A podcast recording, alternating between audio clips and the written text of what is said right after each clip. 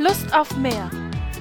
Der Ferienpodcast von der Evangelischen Kirchengemeinde Lippstadt. Heute mit Roland Hosselmann. Von Sokrates, dem unsterblichen griechischen Philosophen, wird das folgende berichtet. Er geht auf die Agora, den Marktplatz der damaligen Zeit. Er lässt seine Blicke schweifen und in Anbetracht alles dessen, was er da zu sehen bekommt, was er zu hören bekommt, was er zu riechen bekommt, bricht er in den Satz aus, erstaunlich ist, was es alles so gibt, das ich gar nicht brauche. Sein Standpunkt, wer nichts braucht, hat alles. Lieber Vater im Himmel, ich frage mich, ist das nicht auch eine Variante von Sehnsucht nach mehr?